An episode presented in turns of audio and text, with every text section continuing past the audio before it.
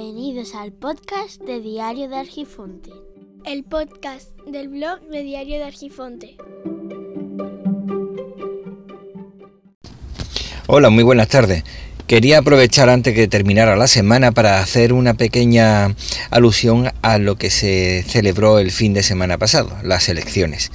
Y es que resulta que cuando te encuentras, o al menos eso es lo que he aprendido yo, cuando te encuentras a alguien que está interesado en darte información que tú no sueles pedir información al respecto, eh, esa persona o ese grupo de comunicación tiene cierto interés en que tú te informes de la forma que ellos están deseando que te informes. De manera que suelo escuchar siempre las noticias de distintas eh, facetas, de distintos puntos de vista de cada persona y cada grupo político, independientemente de cuál es mi punto de vista. Actualmente es muy complicado hacerse una idea de lo que realmente está sucediendo en la realidad en la que te estás moviendo. Y puedes decir que, que no, que si estás viviendo en este mundo es normal que te puedas informar correctamente, pero no, no es cierto. Es muy difícil saber realmente lo que va sucediendo, porque cada cual cuenta la historia como le interesa o como le va. De la misma forma que cuando te pones a escuchar a personas que están en el extranjero hablando sobre noticias de España y al final los más honestos dicen, dan su opinión respecto a las noticias que le han llegado. Y sin embargo, eh, los honestos, como digo, terminan diciendo siempre que, bueno, hasta ahí puede contar porque no puede contar exactamente todo porque no están en el país. Aquí ocurre exactamente lo mismo, estando en el mismo país porque muchísimas personas se dedican solamente a escuchar las noticias que vienen de un grupo y no de todos. Solo tenemos que atender a los resultados del domingo pasado en el que pudimos ver quién ganaba, quién perdía y qué resultados finales había. Y dependiendo de quiénes fuera, quiénes fueran los que contaban la historia, unos decían que habían ganado unos y otros decían que habían ganado otros lo que me he dado cuenta es que hay que observar la realidad tal cual, solamente los hechos, y tu experiencia es la que tiene que sacar las conclusiones.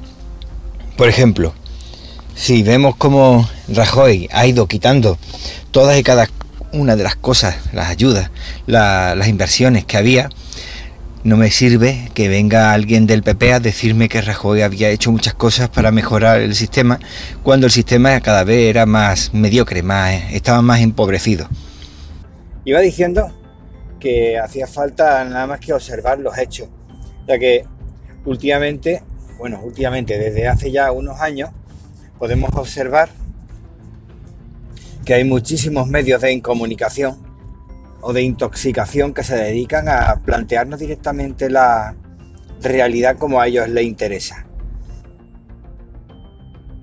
No sé si he, comentado antes o lo he grabado en otro momento y al final no lo he publicado.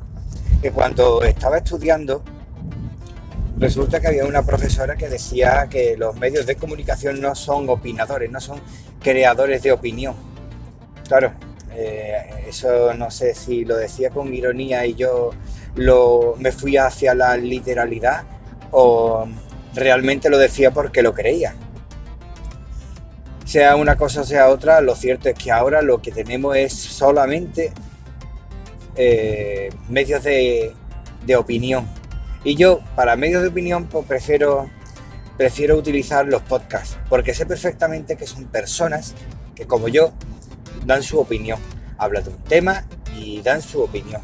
Pero para hablar de, para escuchar a gente que se va a poner a hablarme de hechos históricos o de sucesos que ocurren y necesito saber el por qué, tener a alguien, se supone que tiene una carrera para ello, pues me molesta mucho porque al final lo que es abusar de la confianza que uno le puede estar dando a esa persona que va a darte de forma medianamente informada, te va a dar una información sobre un suceso y a entender por qué ha sucedido, cosa que no es así, porque al final todo se convierte en dar su opinión sobre su ideología y explicar los hechos de la forma que le interesa y eso sí, solamente la parte de los hechos que le interesa y da los datos que apoyan esos intereses.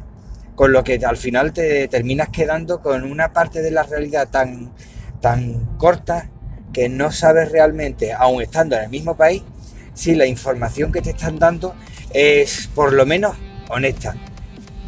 Porque ya te puedes hacer la idea de que real va a ser poca.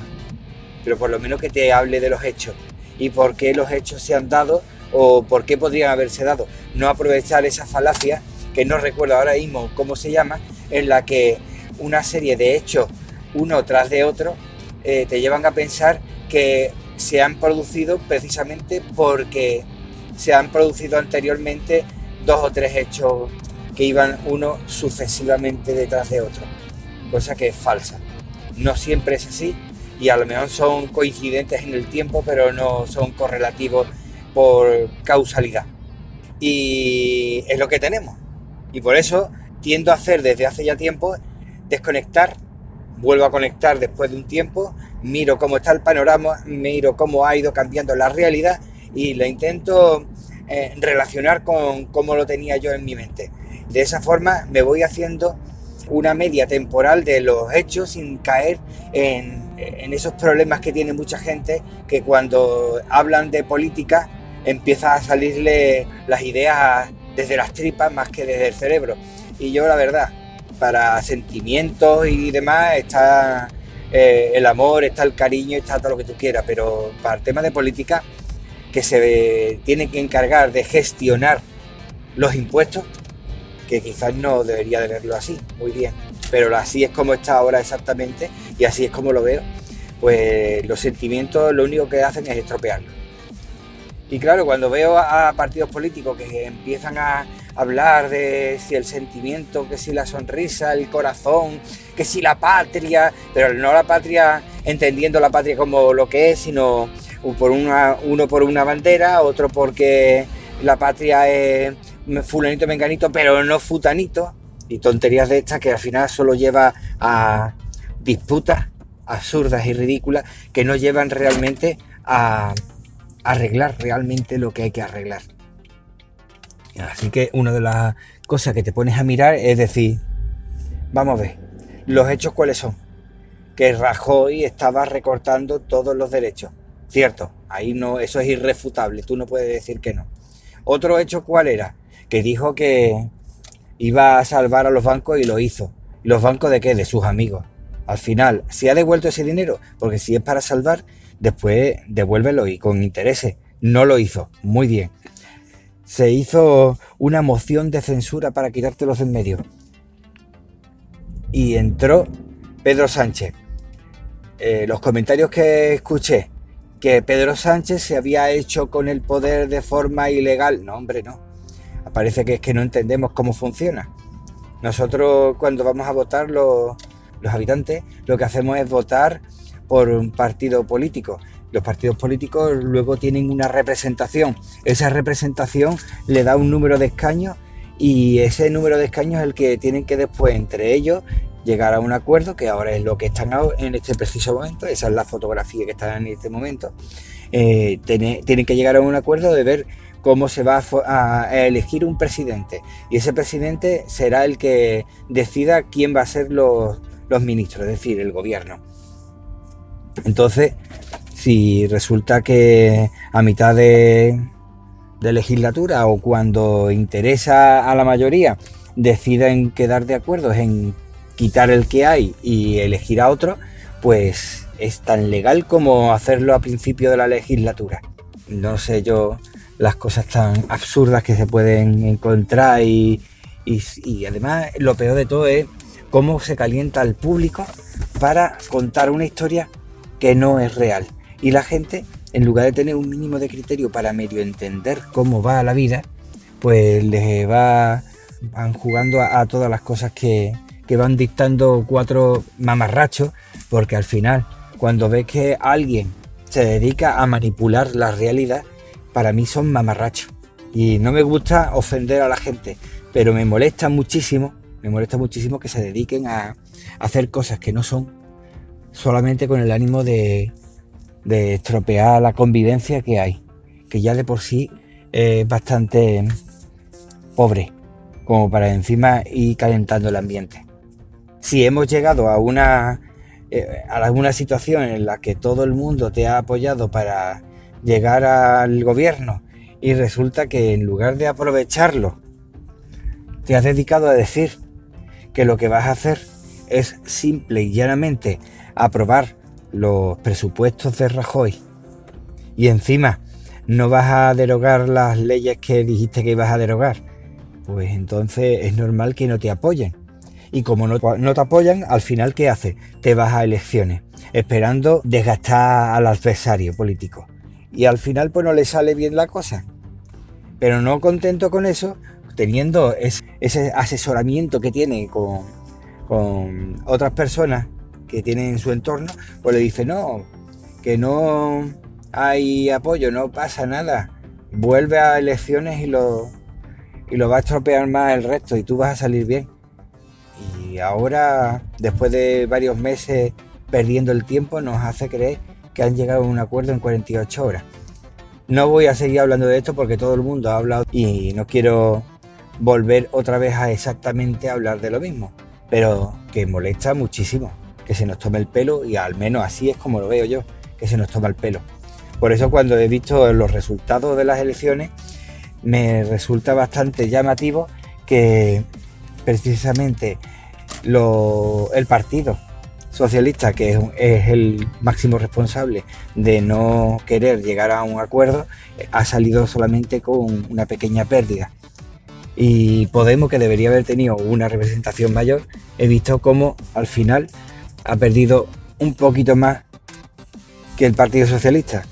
Creo que el electorado le ha dado bien a Ciudadanos precisamente porque no ha querido llegar a acuerdos.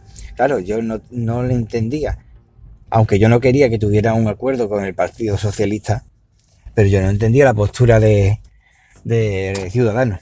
Bueno, aunque cuando uno hablaba de Ciudadanos directamente tenía que hablar de Rivera, porque eso era un líder con un partido, no un partido con un líder.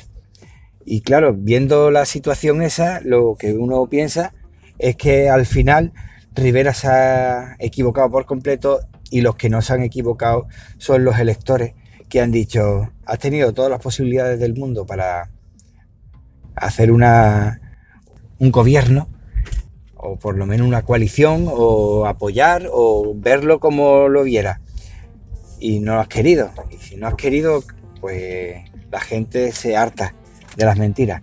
O sea que al final ha salido todo el mundo perdiendo, menos un partido que lo que ha hecho es la mayoría de los de ciudadanos se han ido directamente a, Vox. No voy a hablar de Vox porque todavía es muy pronto. Escucho versiones de uno y de otro hablando de, de Vox y curiosamente todo el mundo sabe de todo. Yo como todavía no lo tengo claro, aunque ya me, huele ese tufillo franquista que parece que tiene, pero es muy pronto para saberlo, pues prefiero no hablar del tema. Yo lo único que sé es que cuando no había números, cuando había, mejor dicho, cuando había números, no se quería llegar a acuerdo y ahora que no hay números, se llega a acuerdo. Dentro de poco pues volveremos seguramente a elecciones de nuevo, por mucho que digan que hemos llegado a acuerdos. Y me molesta muchísimo ver a los medios de comunicación que te van contando historias de si ahora el que tenga dos casas la va a perder, el que vaya a tal sitio va a tener que pagar no sé cuánto, inventándose tonterías que lo que hace es alertar a la gente, a ponerlo más nervioso de lo que realmente hay y lo que hace es estropear directamente a la economía. Tanto que dice la gente que, le importa a su país y sin embargo fomentan el cuanto peor mejor. Y no voy a continuar para no liarme como hacía eh, Mariana. En fin, que lo único que veo es que aquí están todos deseando todo por España, pensando que todo es lo mejor para España, pero resulta que a la hora de la verdad están deseando fastidiar al adversario político para quedarse con más puestos. Y me da igual el partido que sea. Si es verdad que Podemos y PSOE han llegado a un acuerdo, por mí, encantado, que seguramente no van a llegar a los acuerdos como a mí me gustaría. Pues quizá conseguimos unos buenos acuerdos para gobernar. El tema es que eh, la derecha siempre va a estar apelando a los complejos de la izquierda para que no se lleguen a acuerdos. Y esto puede llevarnos a elecciones de nuevo. Porque la derecha cuando le interesa no tiene problema de, de negociar con los independentistas. Y ya lo han demostrado. Pero tú me apoyas. Eso lo hace la derecha y no pasa nada. Pero lo hace la izquierda eh, o simplemente lo medio plantea y empiezan los problemas, los complejos, las tonterías, que al final nada más que nos lleva a inestabilidad. Pero bueno, parece que ese es el juego en el que estamos. Me despido de vosotros, espero que os haya interesado lo que he hablado y quería comentar que ya mismo voy a cambiar de nombre. Tenía un nombre ya decidido, pero no termino de tenerlo claro porque no sé si son los complejos o no, pero hay muchas connotaciones que pueden malinterpretarse con el nombre. Y no sé si elegir ese nombre o elegir otro nombre diferente. De todos modos, eh, muchísimas gracias por haber compartido conmigo este rato y ya sabéis cómo encontrarme, como Hermes Gabriel en las redes libres o Hermes-Gabriel en Twitter. Venga, un saludo y nos vemos.